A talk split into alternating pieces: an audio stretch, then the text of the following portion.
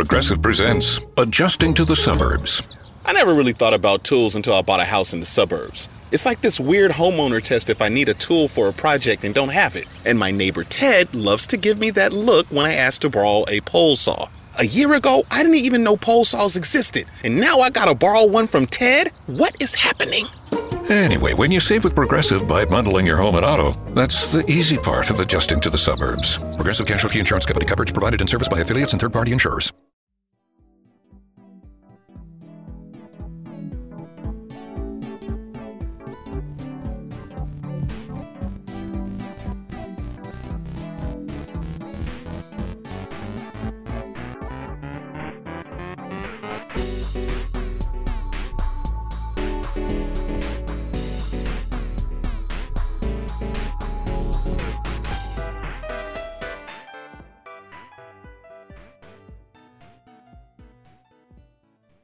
Bienvenidos a un nuevo episodio de Podcastinación, el festival de podcast más grande de América Latina. Yo soy Sebastián Rojas y en nombre del equipo organizador del festival quiero darles las gracias por estar aquí. Gracias por acompañarnos y por compartir con nosotros otra forma de escuchar. Podcastinación es un esfuerzo colectivo de una comunidad de artistas, productores y audiencias de habla hispana. Este festival es posible gracias al apoyo de Sonoro, Podimo, Google News Initiative, Storytel, Movies y nuestros donantes. Están a punto de escuchar una maratón. Se vienen varios podcasts cortos uno tras otro. Vamos a tener las aventuras de Timmy desde Argentina, sonoridades narrativas desde Bolivia, postales desde Colombia, la cultural desde Guatemala, Huelo Luego Pienso desde Argentina, Historia Chiquita desde México, Johnny como cuento desde Colombia y finalmente epistolar desde Argentina. Así que prepárense para esta maratón. Comenzamos.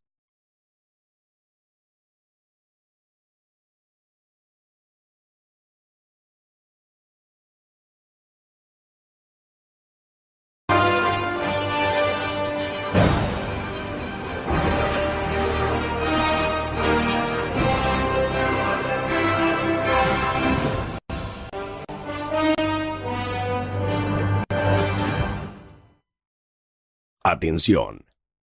Usted está a punto de disfrutar un capítulo exclusivo y totalmente en vivo de las aventuras de Timmy. Para comprender lo que sucederá a continuación, le recomendamos prestar el máximo de atención. Para que la experiencia sensorial sea adecuada, le solicitamos encender su sistema de audio surround y colocarse sus anteojos 3D. Muchas gracias.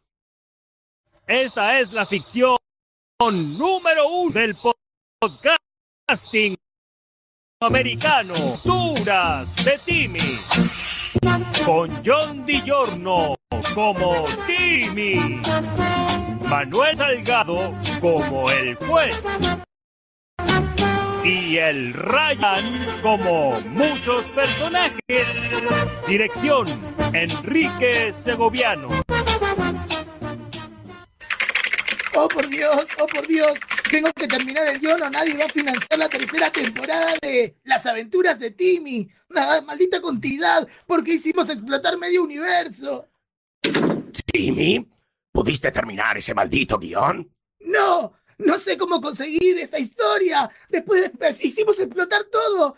No tiene sentido esto. Tampoco hacer más temporadas de La Casa de Papel, pero eso no detuvo a Netflix. Eso, Netflix. Pudiste venderles la tercera temporada a Joss. Dicen que no están interesados en una serie de ciencia ficción que solo hace referencia a otras series y películas de la cultura pop y siguen estirando su historia innecesariamente.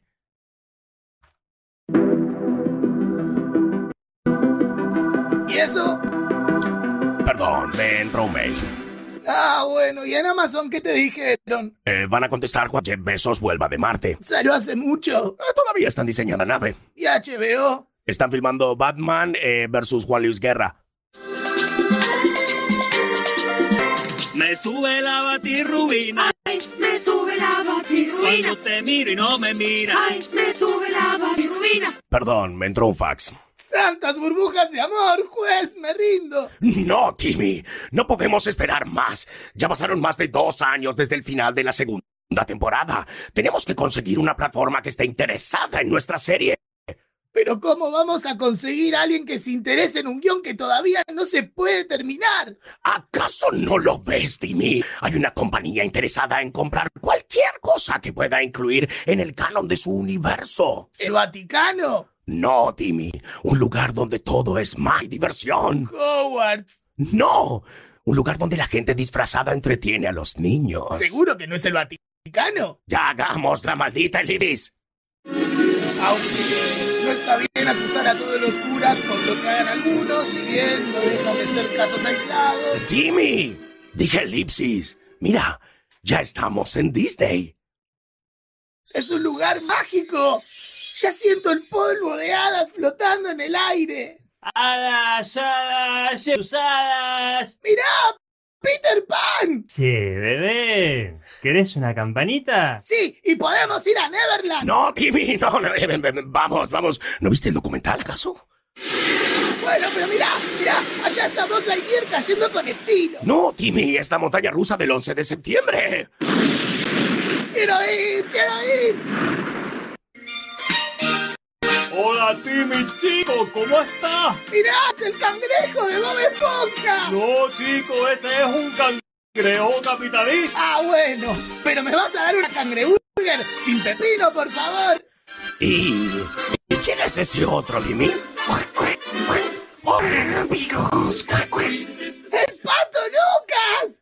El otro, Timmy, el blanco que no se le entiende cuando habla. Don- ¿Tiene alguna visa para ir al parque? ¿Qué visa? Dorado ilegalmente, ¿no? Eh, señor Donald, eh, venimos a ofrecer una nueva historia para agrandar su hermoso imperio del entretenimiento. ¿Quieren ver al jefe? ¿En serio? ¿Podemos ver a...? Sí, Timmy, vamos a verlo a él.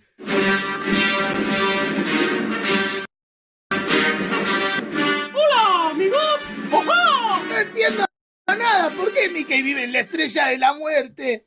Señor Mouse, eh, venimos a ofrecerle lo que puede interesarle. Amigos, amigos, compré Star Wars solo para tener mi oficina en la Estrella de la Muerte y que los Stormtroopers me masajeen los pies. ¡Ja, ja! ¿Y ustedes piensan que voy a estar interesado en su pequeña historia? ¡Ah, alto careta este ratón, forro del orto! ¿Cómo dijiste? Eh, Timmy, Timmy, eh, no ofendamos al señor Mouse. Eh, disculpe a mi compañero, Emencia. Y vos, amigo de la yuta, resultaste, gorrudo hijo de la mierda. Timmy, ¿qué te pasa? No, me pasa que tomé un poco de polvo de hadas, perdón, pero viste, como que me la sube y me la baja, es como una montaña de, de sensaciones. Me gusta tu actitud, Timmy. Me recuerdas a mis inicios, cuando era un joven emprendedor con un barquito y una cámara blanco y negro. Pero ese maldito viejo no me dejaba crecer. No me dejó otra alternativa que... ¿Congelarlo? ¡Peor! ¡Lo cancelé! ¡Jo! ¡Jo! Último momento. Walt Disney cancelado. Batman, único testigo. Dijo Juan Luis Guerra, Stevie Wonder no tuvo nada que ver. ¿Qué acaba de pasar? ¿Qué son esos músicos? No entiendo. ¡Soy Mickey! ¡Puedo manejar la realidad a mi antojo! ¡Jo! Puedo decidir qué pasa en el minuto de cada una de sus miserables vidas. Puedo controlar el clima. Bueno, bueno, sí. Que ya entendimos, pero ¿va a comprar tercera temporada o no? Eso depende. Necesito ver el guion. Ah, bueno, aquí tiene. Timmy, ¿qué estás haciendo? Señor juez, creo que podemos confiar en el presidente del monopolio más grande del planeta. Sí. Ah, mm, muy bien. Buen guion. Mm, Me gusta mucho. Mm, Bueno, ¿me, me lo devuelven? ¿Qué le doy? Ok, Timmy. Plan B. De nuevo. ¿De qué están hablando? Esto siempre termina igual. ¿eh? ¿Qué? ¿Qué, qué, qué, hacen? ¿Qué, ¿Qué es eso? ¿Qué? ¡Oh, por Dios! ¡Oh, por Dios! ¡Nos vemos en Disney, gente!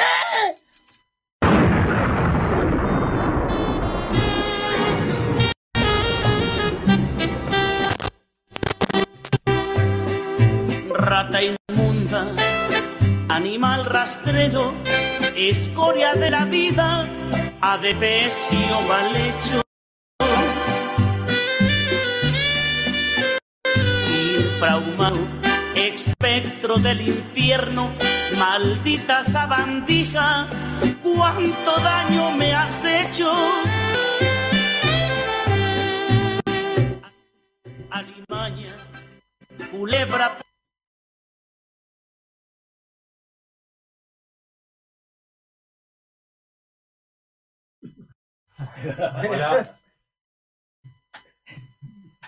Bueno, saludos. Hola. Ojalá que les haya gustado. La prueba de que fue en vivo Mickey y Claro. Bueno, no sé cuántos minutos nos quedan. Eh, creo que nos, nos van a, nos van a decir ahora, pero bueno, eh, estamos saliendo por acá. y Me, me iba a correr a ver la cámara ya. Bueno, acá está todo el equipo de, de las aventuras de Timmy, que es, es un poco más grande porque bueno, tiene eh, dos temporadas que las pueden escuchar en Spotify.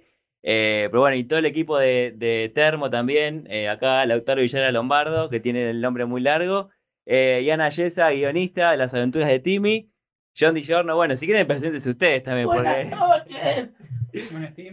El, el gallego que es el juez, el juez, el, y que, que otro, y el policía también, bueno, y el rayo que acá hizo todos los personajes que faltaban. Bueno, y yo soy Pablo Biancalana, que también soy productor de, de Termo. Eh, bueno, y estamos en los estudios Tres Agujas, nada, eh, una superproducción para, especial para podcastinación. Esperamos que haya gustado, que no hayamos ofendido a nadie, o sí. Eh, pero bueno, es así. La ficción es así. La ficción es así. sobre Es todo, ficción. Lo importante es que se hayan divertido como nosotros. Si lo logramos, eh, vale la pena. Y si no, bueno, viejo. Y si no hay un montón de podcasts ahora, quédense, alguno claro, lo ¿qué va a onda? contar. Claro, La sí, gente sí, que viene sí. ahora. Ya saben cómo nos ponemos para que nos invitan. Claro. Eh, bueno, no sé, quedamos a. Bueno, bueno, sí, apagalo, apagalo, apagalo. ¡Estamos yendo! Bueno, ya nos estamos yendo. Este, nada, les agradecemos a Podcastinación. Sí, y bueno, unas palabras. acá. Pueden entrar en termo.com para conocer más de nuestros proyectos y si les gusta, eh, lo hacemos y nos quieren apoyar de alguna manera económica, ahí van a encontrar diferentes formas de hacerlo en termo.com.ar. ¿Vos un saludo para alguien? Eh, no, puntualmente. Bueno, si quieren saludar, despídense ahora. Así dejamos. Un Bueno. saludo a todo el festival, a todo DJ, Podcast ¡A todos Menderes! ¡Un abrazo grande! ¡Pertote! Muchas gracias. Gracias a todos por Podcastinación. Gracias. Gracias.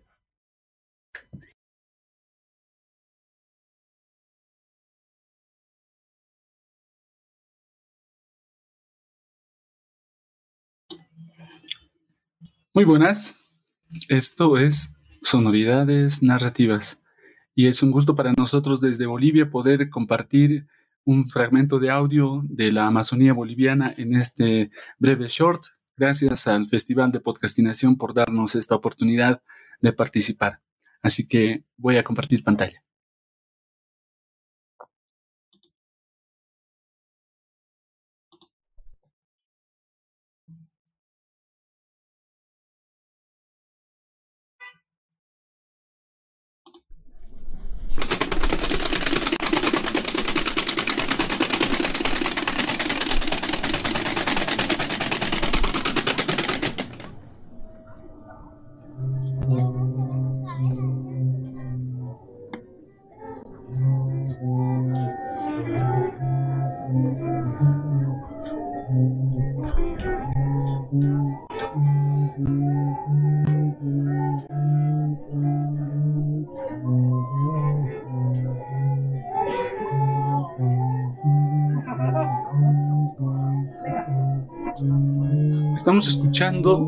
El paisaje sonoro del viernes 19 de abril del año 2019, donde hemos realizado el registro de la Semana Santa.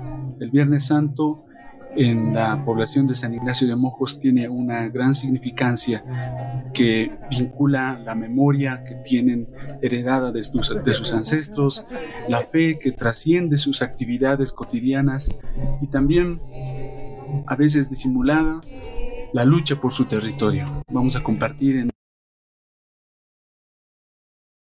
episodio especial de Mojos y sus paisanos.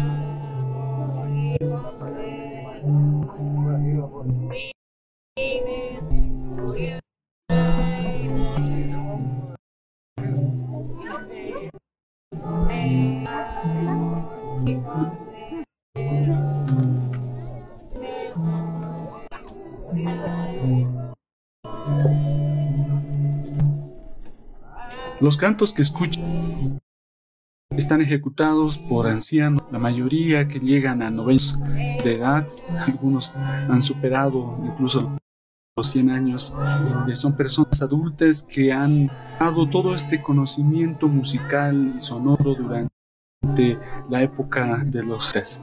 Han ha trascendido este conocimiento en partituras, este conocimiento en toda una forma de orden local indígena que es del pueblo de San Ignacio de Mojos.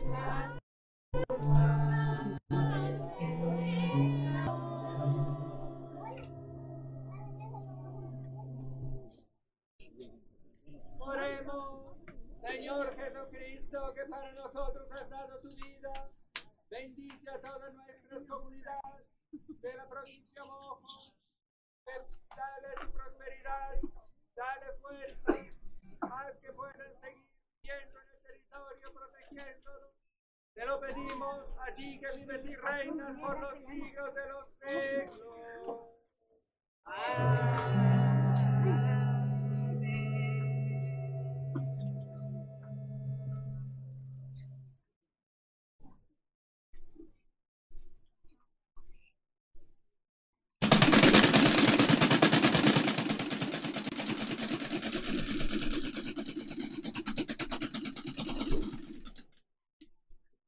Este breve fragmento de paisaje sonoro cierra con este estruendoso sonido de la camareta.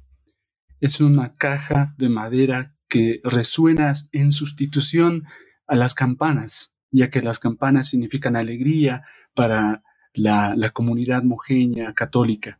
Sin embargo, como Semana Santa eh, implica el luto, eh, las camaretas sustituyen este sonido eh, y, y señalan cada inicio y final de estos momentos rituales católicos y mojeños.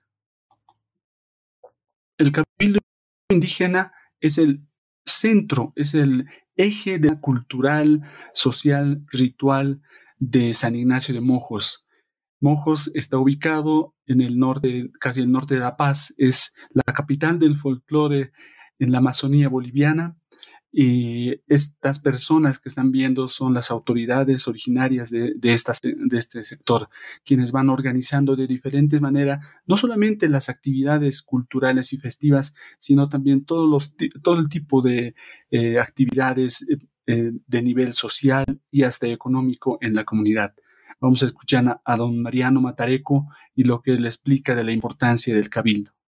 Ya, el cabildo indigenal es el padre de todas estas danzas, de estos grupos de, de organización, ¿no? Porque cada organización pertenece al gran cabildo indígena, ¿no?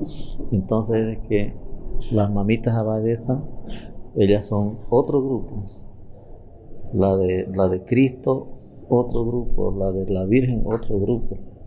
Ahí viene el coro musical, también es otro grupo también, ¿no? Ahí vienen también los santos varones, son otro grupo. Y vienen los perpetuos, otro grupo también, ¿no? Pero cada grupo, ellos saben qué es su función que están haciendo. Por decirlo, lo del coro musical, ellos cantan, rezan, ¿no? Esa es su, su misión de ellos. Las mamitas abadesas igual cantan y rezan junto con, con lo del coro musical. Y los santos varones es lo que bajan a Cristo y lo ponen al sepulcro. Esa es su misión también de ellos, ¿no? Ahora, los perepetos son los que llevan esas a las hombras, ¿no? En la, en la procesión lo van tendiendo. Ese también, eso, eso es su obligación de ellos, su trabajo de ellos. Por eso le decía, cada grupo tiene su función, ¿no? Don Mariano, como he explicado, muestra la importancia dentro de desempeñar un cargo como autoridad originaria. Ella lleva 40 años ejerciendo diferentes cargos en diferentes estratos en la comunidad. Cuando hablamos también de, los, de, la, de la fiesta, en este caso de las celebraciones como Semana Santa, queremos compartir como ahora unos eh, especiales, a veces algunos sonidos que se han perdido en, entre toda el, cúmulo de, sonidos que hoy en día, a partir del ingreso de las bandas y otro tipo de fenómenos musicales externos, eh, muchas veces acallan por la potencia sonora a los sonidos que han estado ahí desde hace mucho tiempo. Vamos a compartir algunos sonidos que hemos registrado en esta fiesta.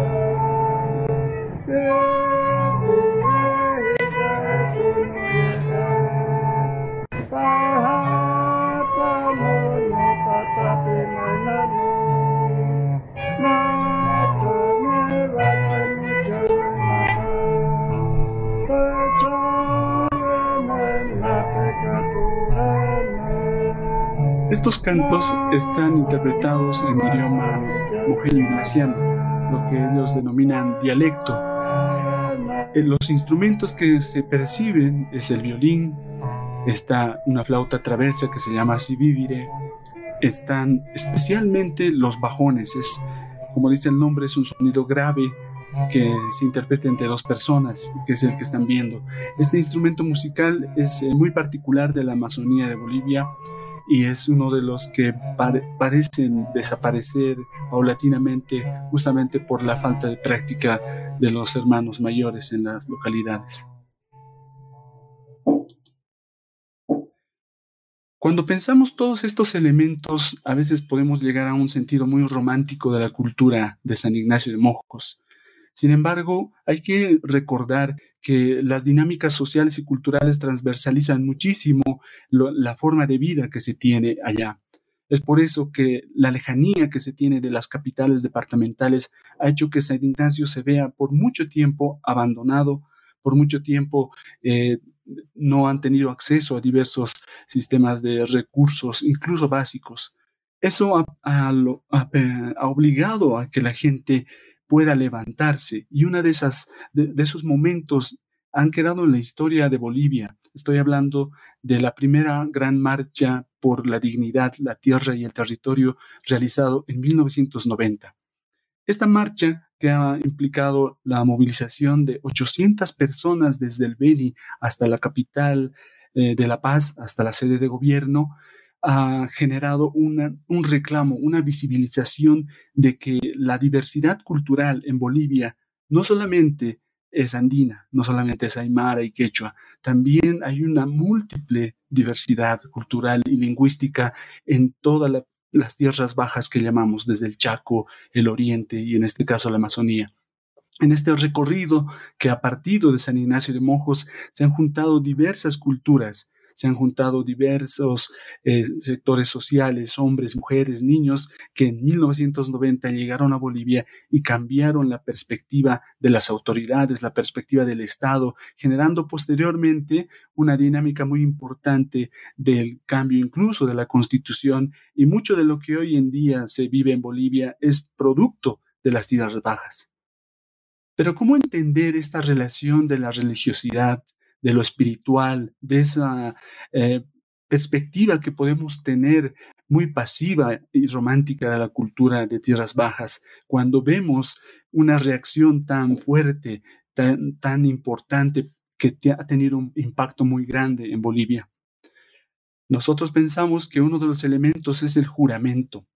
El juramento es la relación y el compromiso que tienen las personas en San Ignacio de Mojos con las actividades que hacen. Cada músico, cada mamita abadesa, cada autoridad originaria en San Ignacio de Mojos realiza un juramento con el cual se compromete a las actividades que va a realizar por el resto de su vida. Esta obligación es hasta la muerte. Nos juramentan, aquí al templo nos juramentan, delante de Dios. La juramentada es para el 2 de febrero. Ah, esa es fiesta para nosotros cuando nos, nos- juramentan. Ah, los, los caciques, los comisarios, ese es el tiempo que nos juramentan. Ese juramento también se vincula, revisando los documentos históricos, a la importancia de los músicos y el sector del cabildo como personajes políticos de acción muy importante. Es así que desde mucho antes eh, se reconocía a los músicos, a las, a las cantantes del coro, como personas de mucha autoridad.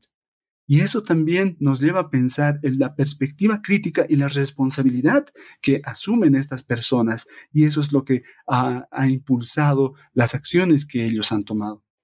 Bueno, este es un pequeño homenaje que nosotros hemos querido hacer desde San Ignacio de, para San Ignacio de Mojos, para muchos abuelos que ya han partido producto de las enfermedades y la pandemia que hemos vivido recientemente. Mucha memoria se ha olvidado, pero así también algunos sonidos han quedado impregnados en nuestro corazón y pese a la presencia eh, aún fuerte, digamos, de la, de la cultura católica jesuítica, también se mantiene vi- vital el pensamiento espiritual hacia los ancestros que tienen ellos, como como los que ahora se presentan en las danzas. Cada una de las danzas representa un espíritu del bosque, un espíritu del, del, espacio en el cual ellos habitan. Y nos despedimos de, de ustedes agradeciéndoles este espacio e invitándoles a que visiten nuestra página web en pachacamani.com diagonal sonoridades narrativas.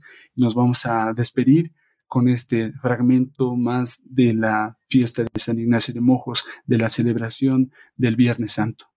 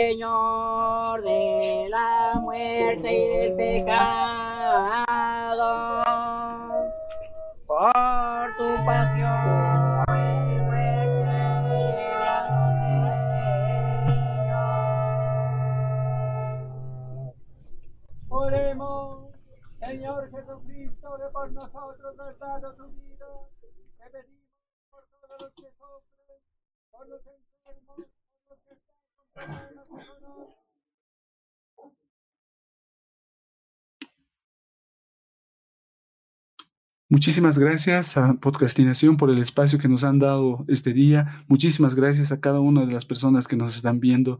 Esperamos que con menos palabras y un poco más de escucha podemos eh, sensibilizar a los sonidos que están alrededor nuestro todo el tiempo. Esa es la intención de Pachacamán y del colectivo del que formó parte, esa es la intención de este podcast y es la intención del proyecto, ya que en la página web territorializamos, hacemos mapas de estos sonidos para que podamos visitarlos también en algún momento que se nos ofrezca. Muchas gracias a Podcastinación, muchas gracias a todos.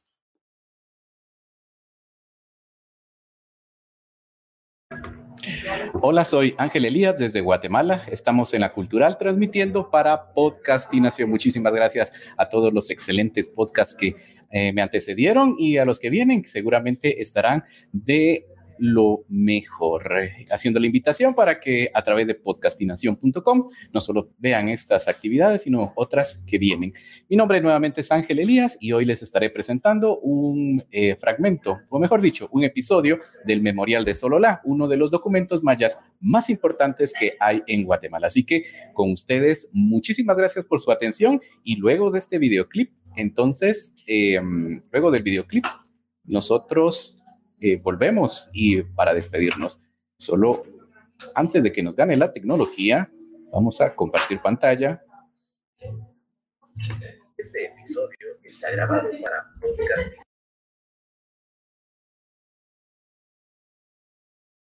Hola Ángel, ¿cómo estás? Quería que volviéramos a pasar tu video, por favor.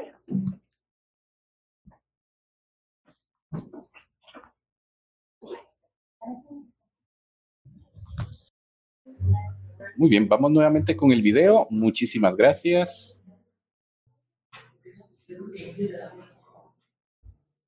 Ahora contaremos la historia de la rebelión contra los cachiqueles. Este episodio está grabado para Podcastinación. Nuestro abuelo, el rey sí, le impuso el escudo a los cachiqueles. En verdad demostró su poder cuando hizo venir a Ixche a todas las tribus. Eso pasó el día 8 y 2, 18 de abril de 1504.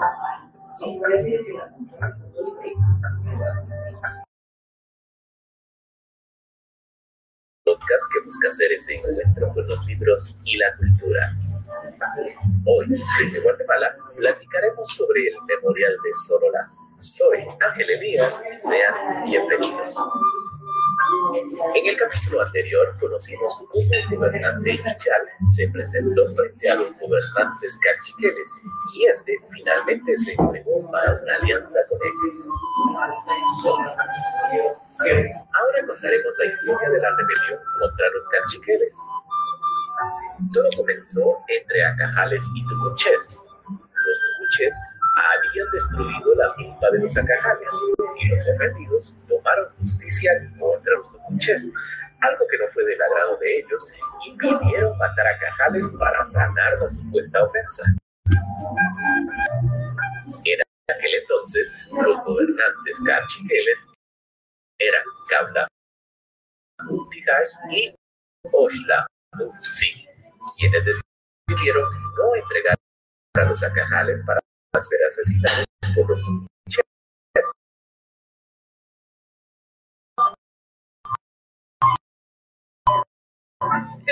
Eso despertó el resentimiento y la ambición del gobernante de los tucuches. Caí Junapu. Este líder buscaba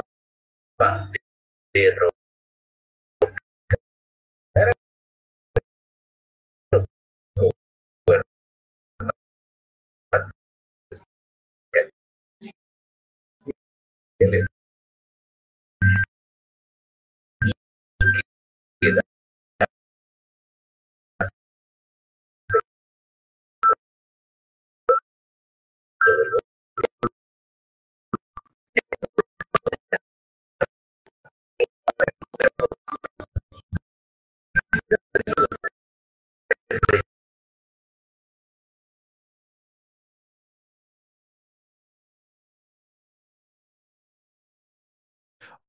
Hola, ¿cómo están?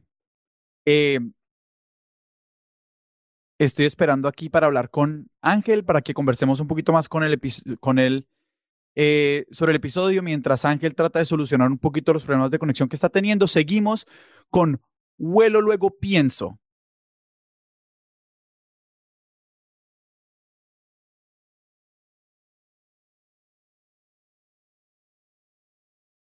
Hermosa ciudad de los y los Quichés. Ángel. En el caso de los Tujiles, fueron sometidos nuevamente por las alianzas. Ángel, ¿cómo estás?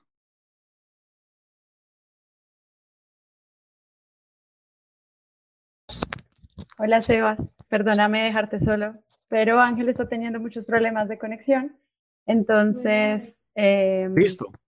vamos a seguir con el podcast. eh, Seguimos con de- luego, luego No, eh, vuelo, vamos- luego pienso. No, vamos con, con Sara Benítez, Historia Chiquita, que aquí está. ¿Está lista?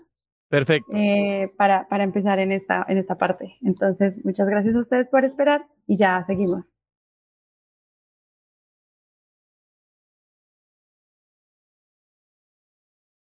Se- Hola, hola, ¿qué tal? ¿Me escuchan? Bueno, em, listo, perfecto. Eh, voy a compartirles a continuación. Entonces, bueno, quiero agradecerles eh, por eh, la participación, por este espacio para pre- presentar mi podcast Johnny como cuento. De manera breve les quiero contar que eh, Johnny como cuento es un espacio para contar historias, para narrar historias en las que a veces la memoria, a veces la ficción son los disparadores para narrarles vivencias, para narrarles un poco eh, mi ciudad, mi territorio, mi barrio, eh, afectos que tiene uno acá en el territorio que ama y que los quiere en la medida de lo posible compartir, por lo menos con la patria grande nuestra, latinoamericana. Así que para mí es un orgullo, un gusto tremendo estar aquí compartiendo con ustedes.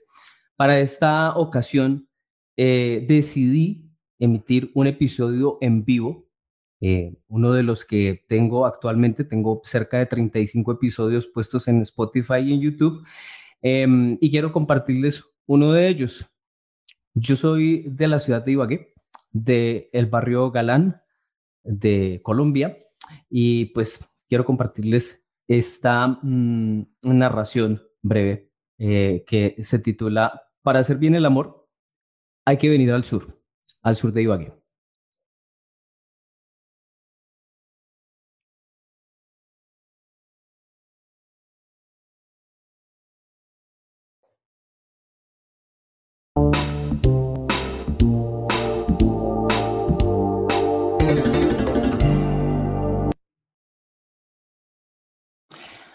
Yo ni como cuento, para hacer bien el amor hay que venir al sur,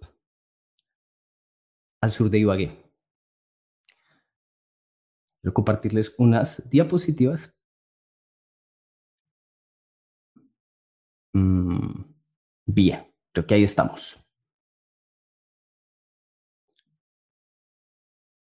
Bien. Se murió Rafaela Carrá hace poco. Una lástima porque hace parte del montón de estrellas musicales que admiro, que quiero. Lo malo de ser fanático de la música para planchar es que los ídolos duran menos que los pollitos de colores. En realidad no es que duren poco. De hecho, la mayoría mueren viejos.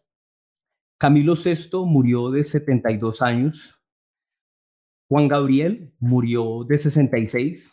José José a los 71.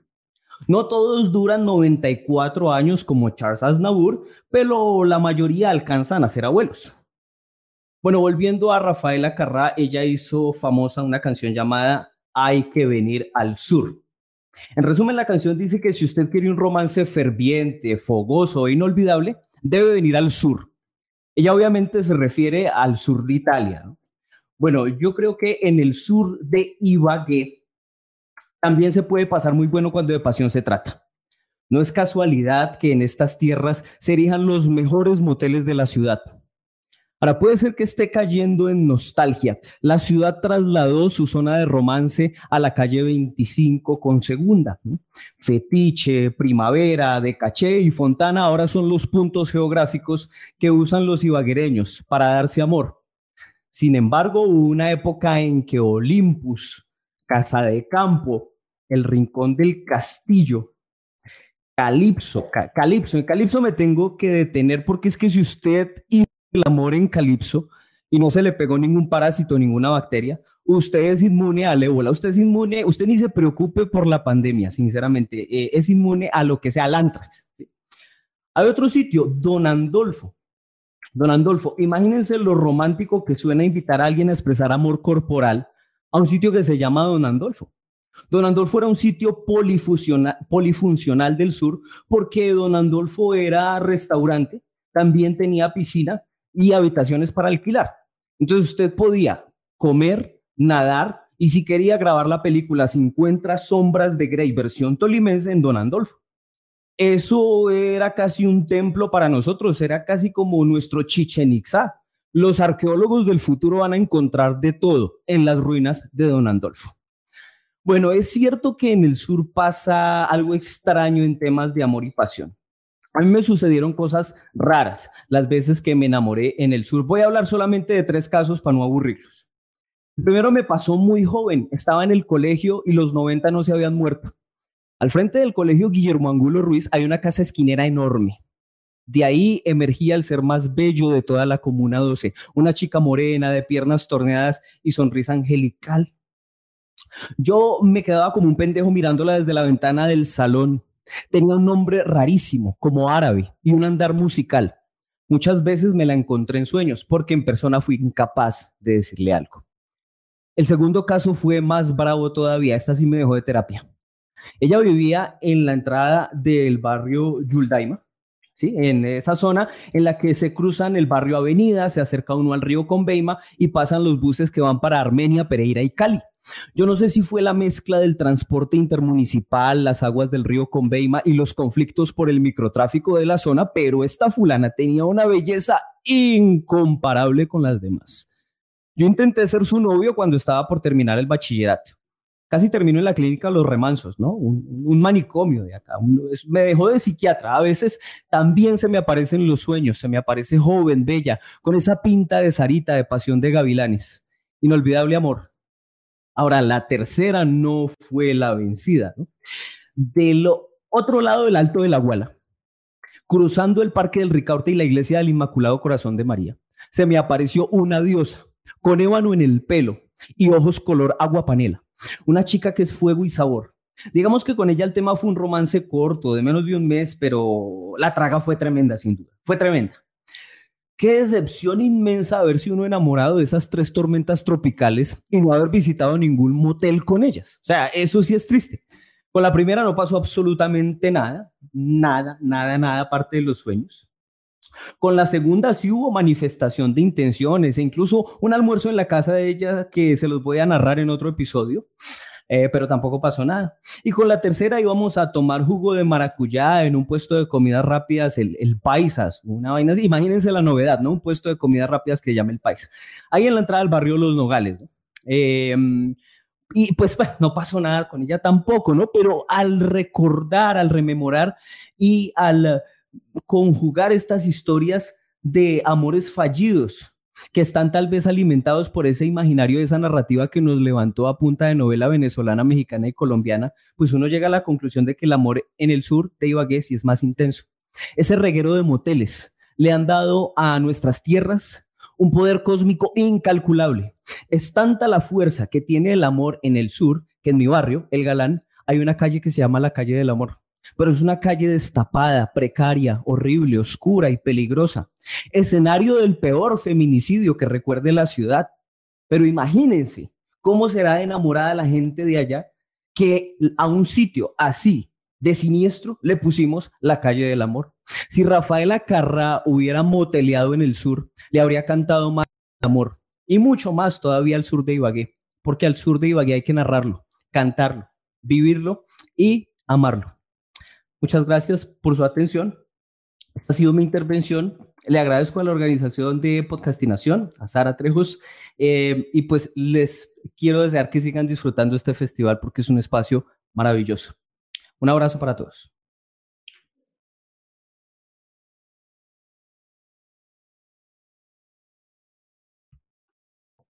Hola a todos, ¿cómo están? Este, mi nombre es Sara. Yo soy eh, la creadora de Historia Chiquita y estoy muy, muy, muy feliz de estar con todos ustedes aquí eh, una segunda vez en podcastinación. Tengo poco tiempo, así que nada más voy a hacer un comentario rápido, pero cuando supe de este evento hace ya ah, la primera edición, que fue la que hicieron Juan Dapo y Sara, yo conocí a los chicos de Random Access History y vi el evento. Y el primer aniversario de Historia Chiquita lo celebramos en un lugar abierto, precisamente eh, eh, inspirados en lo que habían hecho en podcastinación. Así que en el año pasado que me invitaron me dio muchísima alegría, además de que yo amo y adoro Colombia, Bogotá, porque tengo familia allá. Y es un honor volver a estar aquí con ustedes. Así que bienvenidos a Historia Chiquita.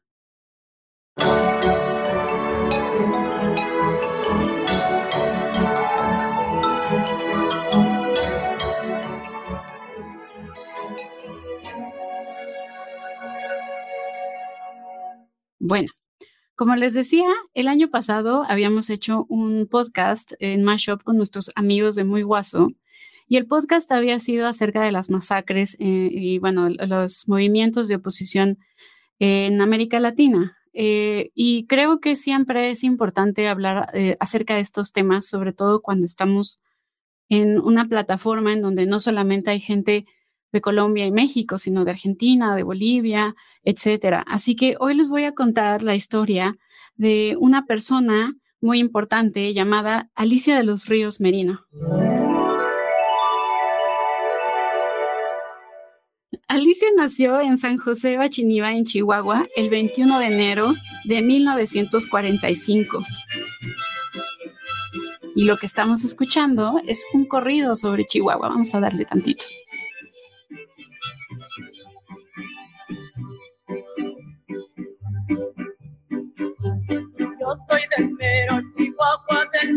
Se llamaba Alicia, pero casi todos le decían Susana, Susanita, pásame un lápiz, por favor. Y bueno, la verdad es que como era un poco común en aquella época, Alicia entró a estudiar la carrera de profesora normalista en los años 60. Que dejen toditos los libros abiertos. Ha sido la orden que dio el general. Que todos los niños estén muy atentos. Las cinco vocales van a desfilar. Primero verás qué pasa la. No debemos de olvidar que las escuelas normales mexicanas comenzaron a finales del siglo XIX y principios del siglo XX. Fue una iniciativa de Justo Sierra, y en los años 40 alcanzó su fama de formadora de maestros. De hecho, la escuela normal está inspirada en las escuelas normalistas de Francia, que incluso hasta nuestros días son conocidas por eh, la calidad de educación que ofrecen. En fin, Alicia, aunque gustaba mucho de las marchas de las vocales, como acabamos de escuchar de Cricri, después de concluir sus estudios dentro de la normal, se unió a la Liga Comunista 23 de septiembre.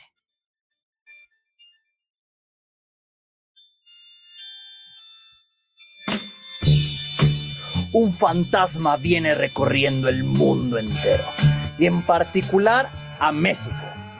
El fantasma del comunismo, de la revolución socialista.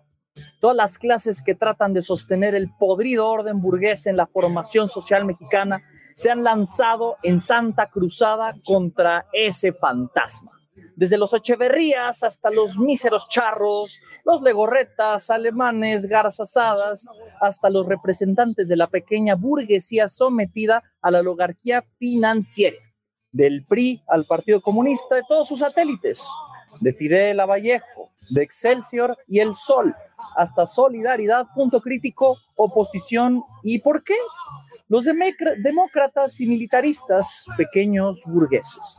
Todos han condenado a los enfermos, a los guerrilleros, a los obreros, los campesinos y estudiantes ultras. Todos a coro se han lanzado en múltiples formas a luchar contra la corriente revolucionaria del proletariado.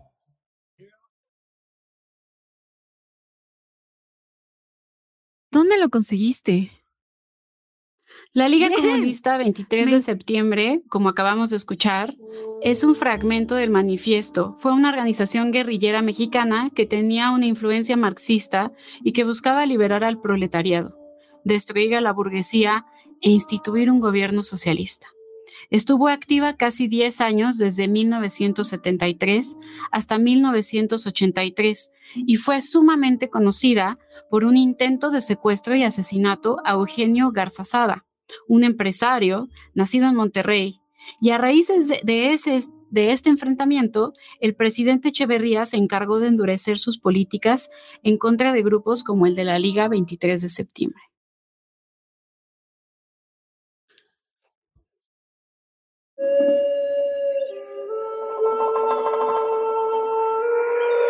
No me importa, los quiero a todos y quiero información, toda la que tengan.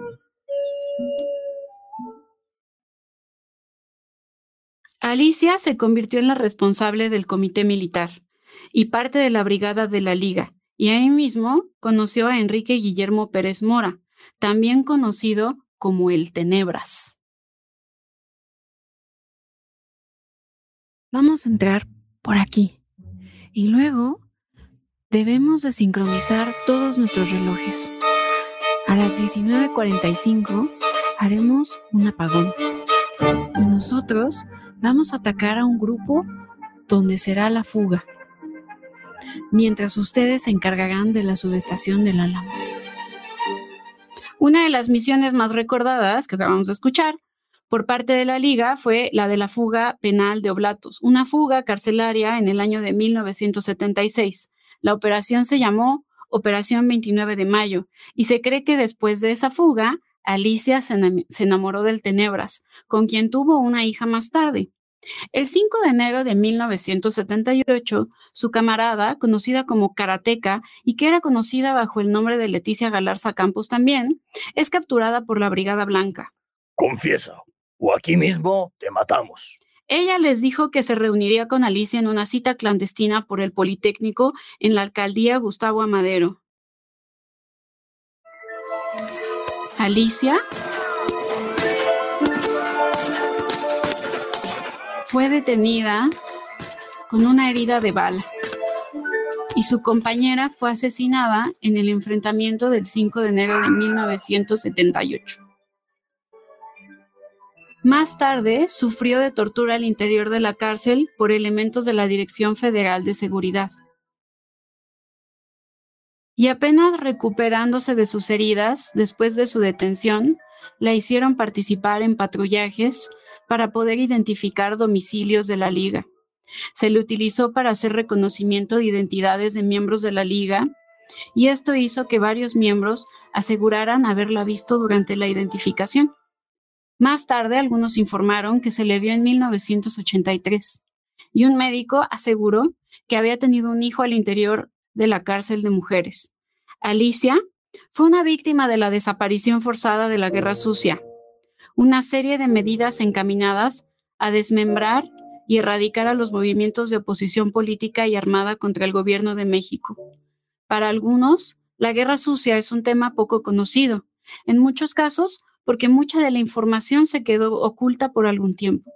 Algunos artículos, como artículo 19, se han preocupado por dar a conocer los archivos de este periodo histórico, tan cruento para nuestro país, México. Fue hasta el 24 de junio de 2002 que la Fiscalía Especial para Movimientos Sociales y Políticos del Pasado recibió una denuncia por la desaparición forzada de Alicia de los Ríos Merino, alias Susana. Y más tarde, al no recibir ningún tipo de respuesta, en el año de 2011, la Fundación Diego Lucero, el Comité de Madres de Desaparecidos Políticos de Chihuahua y Ciudad Juárez y el Centro PROD presentaron una petición a la Comisión Interamericana de los Derechos Humanos para determinar la responsabilidad del Estado en la desaparición de Alicia. Aún así, el tiempo sigue pasando y aún no se tienen resultados que nos digan de manera concisa qué pasó con Alicia y su paradero. El Estado mexicano aún tiene una deuda por las graves violaciones a derechos humanos cometidos en la Guerra Sucia. Mi nombre es Ari y soy la creadora de Historia Chiquita, Gracias por acompañarme en esta historia y espero que se la hayan pasado muy bien. Nos vemos.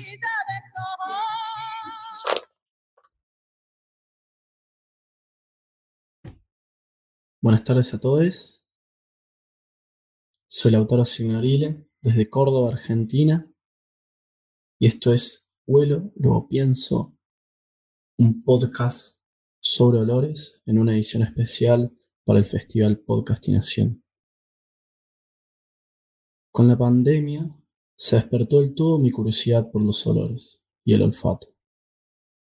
Digamos que lo hice consciente de algún modo, especialmente porque tuve amigues y personas cercanas que se contagiaron de COVID y que me contaban su experiencia con la pérdida del olfato. Yo obviamente los harté a preguntas. Algunos lo perdían del todo, otros apenas sentían los olores más fuertes. Algunos los recuperaron a la semana y otros estuvieron meses sin poder oler ni siquiera un plato de sopa ni un jazmín. Entonces me puse a investigar, a leer, hacer preguntas y a googlear sobre la pérdida del olfato. Yo aclaro, no soy ningún profesional del olor y está a la vista, simplemente me apasiona y me despierta mucha curiosidad, me parece un sentido extraordinario. Bueno, en fin. En medio de esta investigación me empiezo a topar con palabras que tienen que ver con distintas alteraciones o trastornos del sentido del olfato que yo no conocía sinceramente, como anosmia, hiposmia, disosmia, parosmia y fantosmia. Este último me llamó especialmente la atención, fantosmia, por su sonido, supongo. La fantosmia, o la percepción de olores fantasmas, es una disfunción olfativa cualitativa por la cual los individuos perciben olores en ausencia de un estímulo externo. En otras palabras, la fantosmia es un trastorno del olfato que nos hace sentir alucinaciones olfativas o ilusiones olfativas. Digamos que es cuando percibimos olores que no están realmente en el ambiente. Todos los sentidos tienen su falla, por así decirlo, y el sentido del olfato no es la excepción. El ejemplo más común es el de las ilusiones ópticas, cuando creemos ver formas familiares en donde no las hay. Otros ejemplos pueden ser cuando sentimos algún ruido que no existió o cuando sentimos que el celular nos vibra en el bolsillo del pantalón y ni siquiera lo tenemos allí. Sentir olores fantasmas es un fenómeno más común de lo que pensamos. El tema es que, como ya he dicho en los capítulos anteriores de mi podcast, del sentido del olfato se habla menos, se lo silencia. Según un estudio publicado en el año 2018 en los Estados Unidos, la fantosmia afecta al 6,5 de la población, esto es, a una de cada 15 personas, siendo más común entre mujeres y en aquellas personas que presentan problemas de salud, antecedentes de lesiones en la cabeza, sequedad persistente en la boca o personas que están constantemente expuestas a toxinas ambientales. Se ha correlacionado la percepción de olores fantasmas con la depresión, la quimioterapia, infección viral en el tracto respiratorio inferior y traumatismo de cráneos. Los olores fantasmas suelen percibirse como asquerosos, putrios, quemado o químico, aunque esto depende de cada persona, ya que se han reportado también olores fantasmas neutros o positivos. De hecho, otro estudio que se realizó con adultos suecos de entre 60 y 90 años lanzó que el olor fantasma más frecuente es a humo y a químicos, sí, pero lo particular de esta investigación es que algunas personas dijeron haber sentido olores fantasmas con una connotación autobiográfica. Es decir, estos adultos mayores sentían olores fantasmas que le recordaban a su niñez, a su antigua casa, a algún familiar, a algún lugar que habían visitado alguna vez, sin necesariamente ser olores o experiencias desagradables. La forma de obtener estos datos, en el caso del primer estudio, fue a través de la simple pregunta al encuestado o encuestada de si a veces sentía un olor desagradable, malo o a quemado cuando en realidad no había nada. Para el segundo, se le pidió a los participantes que indiquen qué tipo, qué tipo de olor fantasma habían experimentado, proporcionándoles siete tipos de olores predefinidos. Tejido infectado, humo, heces, podrido, almizcle, moho y metálico. Si el olor fantasma no coincidía con ninguna de estas alternativas, los participantes también podían generar su propia etiqueta de olor fantasma. Probablemente la fantosmia se trate de alteraciones en las interacciones funcionales de los circuitos olfativos centrales procesadores, estos son el encéfalo y la médula espinal, y las señales que se envían a los componentes periféricos. Pero lo cierto es que todavía no está del todo claro cómo y por qué se produce la fantosmia. Sigue siendo un misterio. La disfunción olfativa tiene un impacto significativo en la calidad de vida. Las personas con un sentido del olfato deteriorado a menudo informan problemas nutricionales e interpersonales, así como cambios de humor negativos y depresión. Además que sentir o empezar a ignorar por la fantosmia misma olores como quemado o a podrido puede ser hasta peligroso en términos de supervivencia. La percepción de olores fantasmas puede desaparecer, mejorar o incluso empeorar con el tiempo, pero no existe un tratamiento específico totalmente efectivo. La duración e intensidad de los olores fantasmas varía según cada persona. Puede durar entre un minuto hasta todo el día en la nariz, ese olor que prácticamente no existe, pero existe porque lo sentís. Hay personas que han vivido con olores fantasmas hasta por 10 años. La intensidad de estos olores, para la mayoría de los fantasmáticos, suele ser débil o media, pero para un pequeño porcentaje es un olor muy intenso, insoportable. El estudio de la fantosmia presenta algunas limitaciones, y es que las experiencias de las personas son subjetivas, por lo que dos personas podrían clasificar la misma sensación olfativa como diferentes. Además, que los datos recopilados se basan en autoinformes retrospectivos. Entonces, el participante o encuestado o encuestada bien podría haber sobreestimado o subestimado la frecuencia e intensidad de los olores fantasma que sintió, o olvidarlos también, ¿por qué no? Vale tener en cuenta también que la fuente odorífera puede en realidad estar presente en el momento en el que el participante experimentó el olor fantasma o que creyó experimentar o estar experimentando un olor fantasma, solo que no pudo verla, como podría pasar bien, por ejemplo, con el olor a moho. Lo ideal para seguir investigando la, fantasmia, la fantosmia sería que se haga durante un tiempo determinado mediante el uso de diarios y anotadores, pienso, en los que los participantes eh, pueden escribir sobre los olores fantasmas a diario, continuamente, y así tener un seguimiento más preciso del mismo. En conclusión, una vez más, los olores escapan al lenguaje científico, no se dejan estudiar con claridad, se revelan. Gracias. Esto fue Luego Huelo, Luego Pienso. Y les invito a escuchar el resto de los capítulos en todas las plataformas podcasteras de sus vidas. Muchísimas gracias por la escucha. Gracias al Festival Podcastinación, eh, a Beto, Joaco, Tavo y a todos los que me dan una mano para poder seguir realizando este podcast. Gracias. Nos veremos pronto.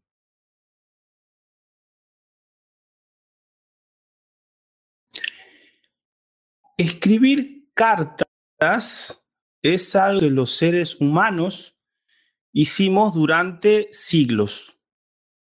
Escribimos cartas para declararnos el amor, escribimos cartas para declarar la guerra, escribimos cartas, por ejemplo, para instruir a otro, ¿no? las cartas de Séneca a Lucilio, para dar un ejemplo.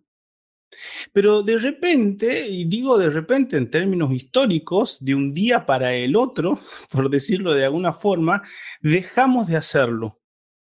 Reemplazamos las cartas por otras formas de comunicación más efectivas.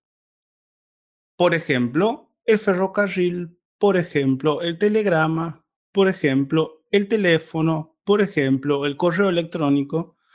Hay muchos por ejemplos y, por ejemplo, nuevamente, la mensajería instantánea de la cual estamos muy acostumbrados. Pero cuando dejamos de mandar cartas, lo que sucedió es que perdimos una forma de cultura que ejercimos, como decía, durante siglos.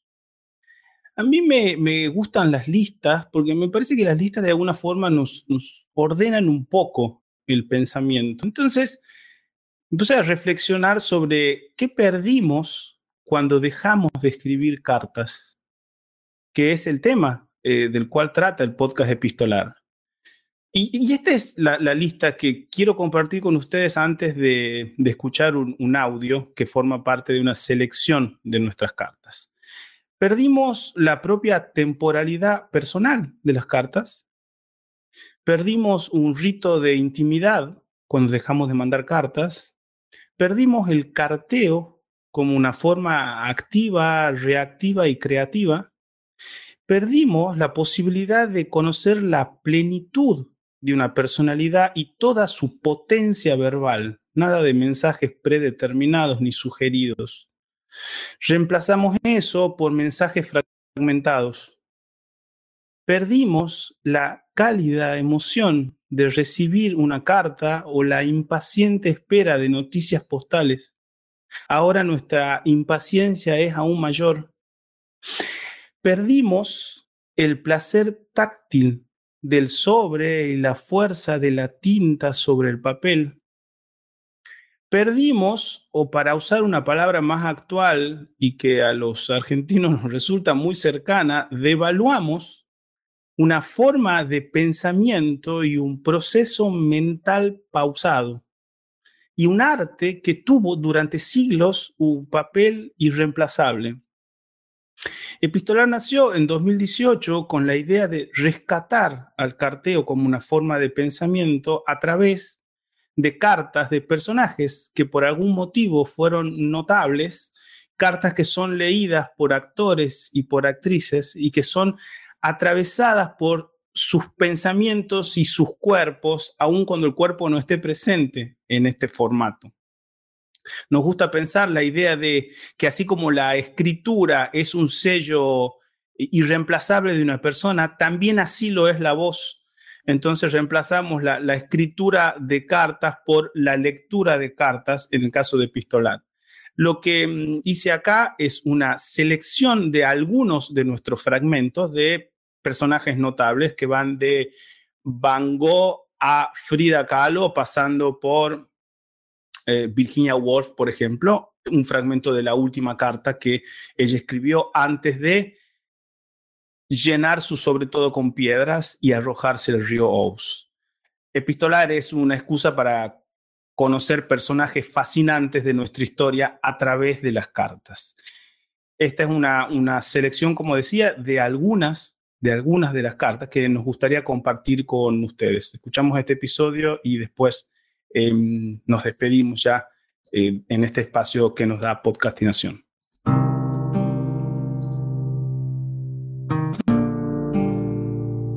No siempre podemos decir qué es lo que nos mantiene encerrados, lo que nos confina, lo que parece enterrarnos.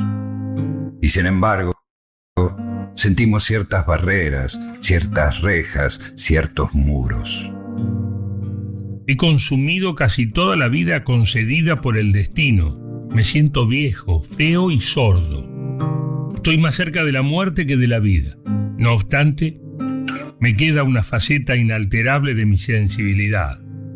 Tu imagen impresa a cada rato en mi cuerpo. No quiero volver a saber de ti, ni que tú sepas de mí. Si de algo quiero tener el gusto antes de morir, es de no volver a ver tu horrible y bastarda cara de malnacido rondar por mi jardín. Hola negro, te escribo para decirte que te quiero.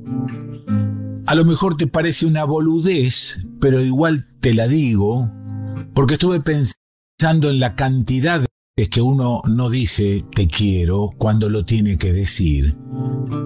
Si usted me deja seguir el camino sola, me iré a restañar en el silencio. Tiene usted mi vida entre sus manos. Nada quiero, porque quiero todo. No me agusan el corazón. Que yo ande con otra no quiere decir que deje de andar contigo. Tú estás más allá de todo esto, linda. Sería hacerte pequeña, introducirte en estas pequeñeces. No. No. No más, hombre. Por Dios. ¿Por qué me hace usted escribirle faltando mi resolución? Vamos. ¿Qué adelante sino hacerme pasar por el dolor de decirle mil veces no? Señor, usted es excelente, es inimitable. Jamás diré otra cosa sino lo que es usted. Pero mi amigo, dejar a usted por el general Bolívar es algo. Dejar a otro marido sin las cualidades de usted sería nada.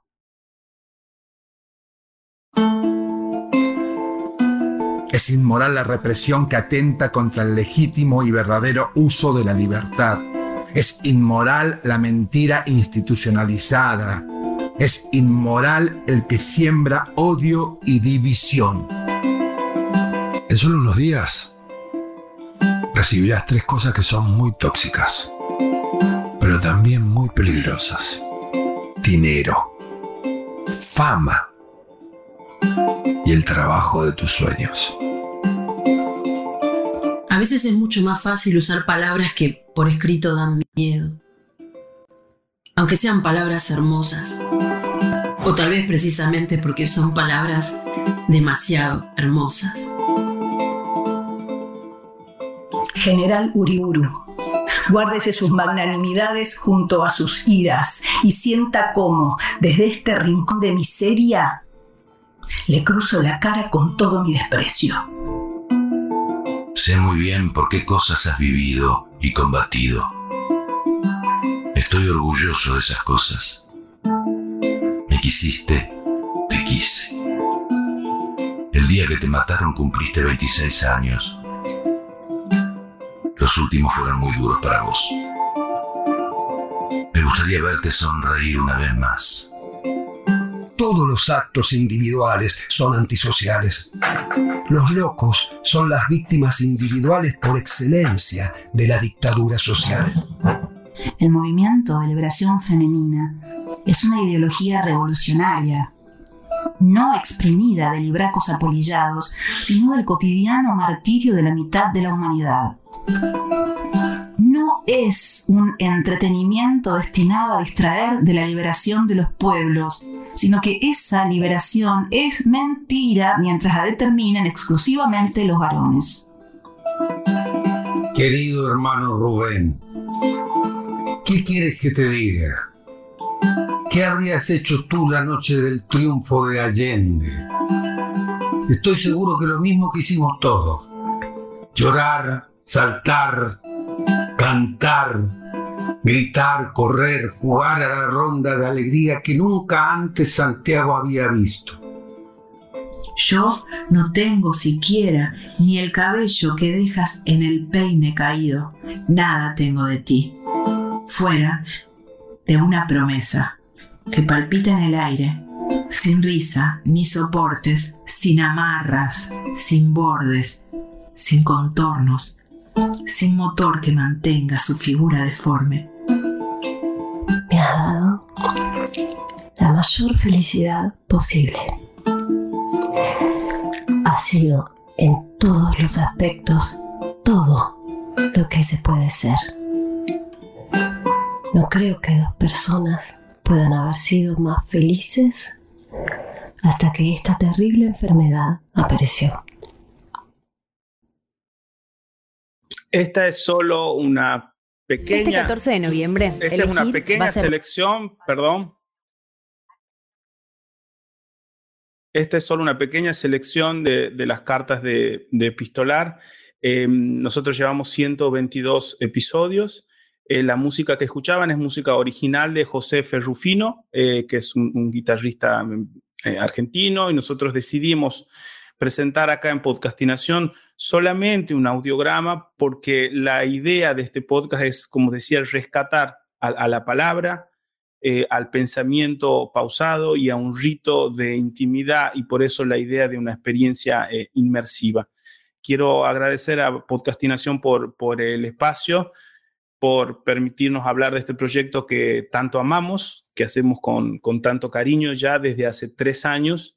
Eh, pueden encontrarnos en todas las plataformas de podcast como Epistolar Podcast eh, y también estamos en, en YouTube donde comenzamos a subir ya nuestros episodios y está la totalidad.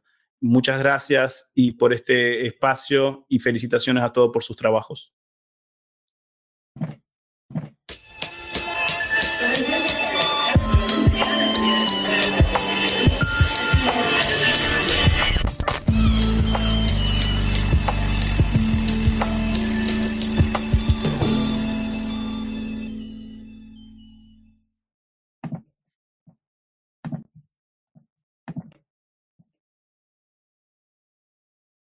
Cuando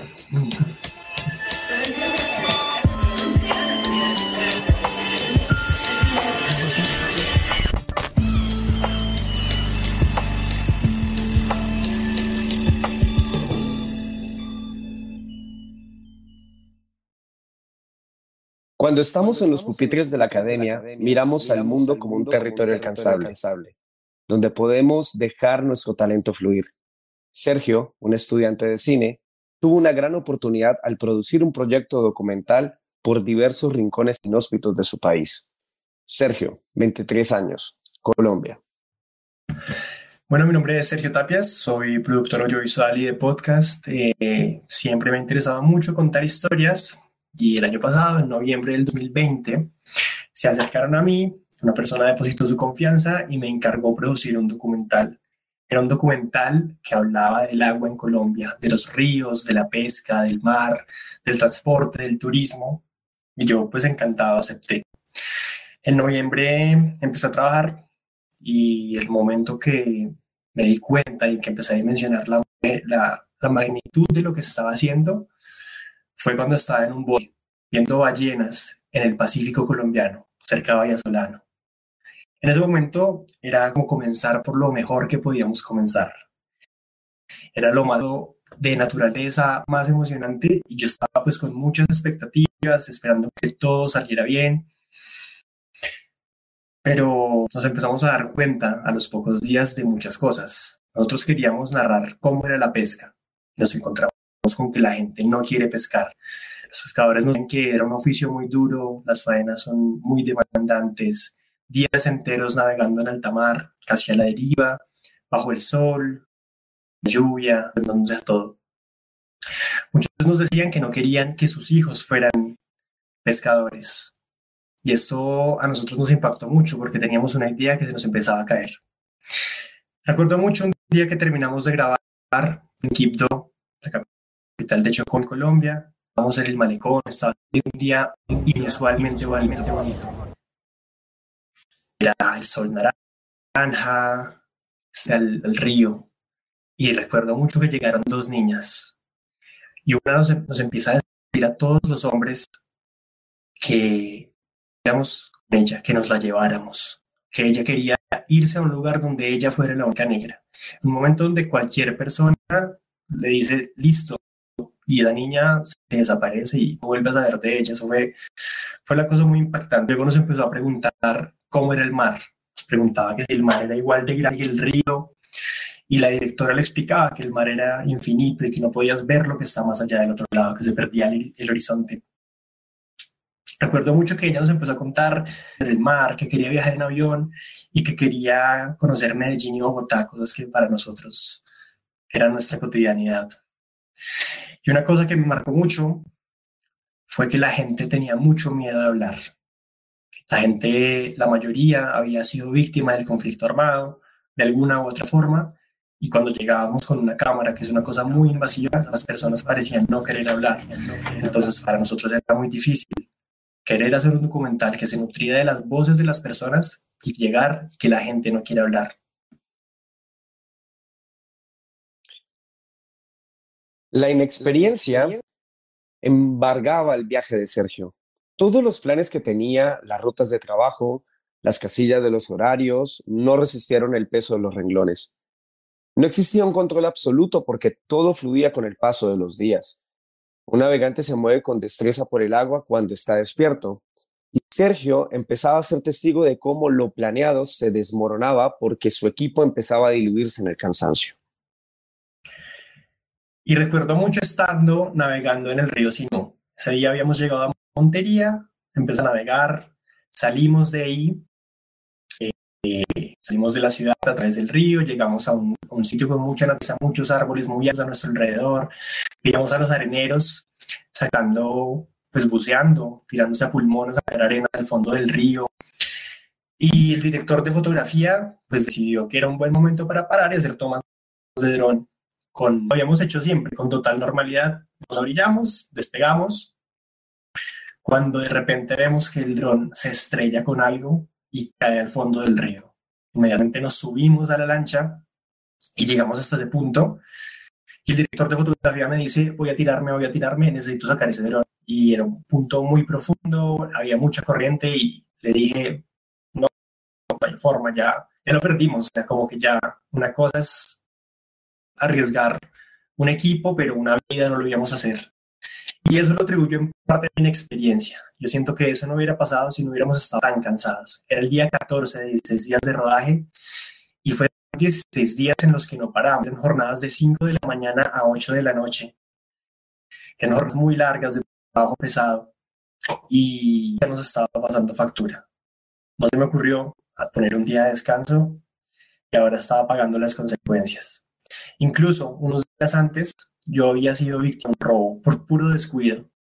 Me descuidé y en un momento perdí mi billetera con un 800, más o menos unos 500 dólares, que tenía que tener en efectivo porque estamos en zonas en las que apenas hay servicios públicos, donde quitan la luz y en donde muchos, muchos lugares no hay agua potable, nos va a haber un banco. Entonces las personas viven del día a día y del yo.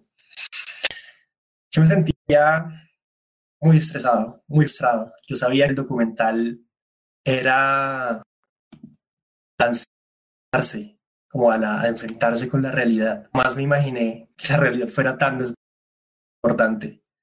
Y recuerdo para finalizar el rodaje fuimos a un lugar que se llama El Llanito, es una ciénaga en Bermeja, en el río más importante de Colombia, el río Magdalena en su cuenca media. Y ya nos encontramos con un pescador que sí quería pescar, con un pescador que amaba lo que hacía, estaba muy feliz de poder compartir su experiencia con nosotros. Llevaba toda una vida, unos 30 años pescando, era un hombre joven y nos decía que a través de la pesca sacaba adelante a su familia. Él nos dijo que estaba dispuesto a sacarnos a navegar. Nos llevó por un canal muy estrecho, lo que él llamaba un caño, había muchos monos aulladores, monos capuchinos, iguanas, flores, naturaleza, un lugar muy bonito. Y en cierto sentido, yo siento que Jairo tomó el control, tomó el, timón del bote y yo dejé de ser el productor del documental y me convertí en un espectador. Era fascinante escuchar la, naturaleza y, el amor con el que Jairo contaba y, explicaba la pesca. Y creo que es una cosa que nos reconfortó mucho, a mí y a todo el equipo. A mí y a todo el equipo. Yo siento que eh, dudé mucho de mis capacidades, pero ya unos meses después, estando una sala de con todo el equipo, todo valió la pena. Porque uno cuenta cuando está escribiendo un documental las llamadas, pues sí, uno, uno se pone en contacto con la gente, pero está ahí, ver a las personas, sus gestos, sus ojos, escuchar las historias, los acentos, las voces, las tomas de los paisajes. Era una experiencia que, que yo decía, nada fue en vano. Y por suerte, todos los contratiempos que tuvimos no pudieron afectar la calidad del documental. Yo creo que ante todo fue una gran experiencia y un gran aprendizaje para mí. La experiencia se gana río a río, puerto a puerto y nadando en contra de la corriente. Y nos damos cuenta que el aula es tierra firme y que al salir al enfrentarnos a la vida profesional es lanzarnos a la inmensidad. Hay tormentas, hay olas, pero también hay recompensas con otros pescadores experimentados que reman a tu lado. Sergio se dio cuenta que su vida será ser un navegante buscando archipiélagos y buscándolos en otras personas, en otros territorios o hasta en su mismo hogar. Gracias a todas las personas que nos escuchan, pueden encontrarnos en las redes sociales como Postalespot.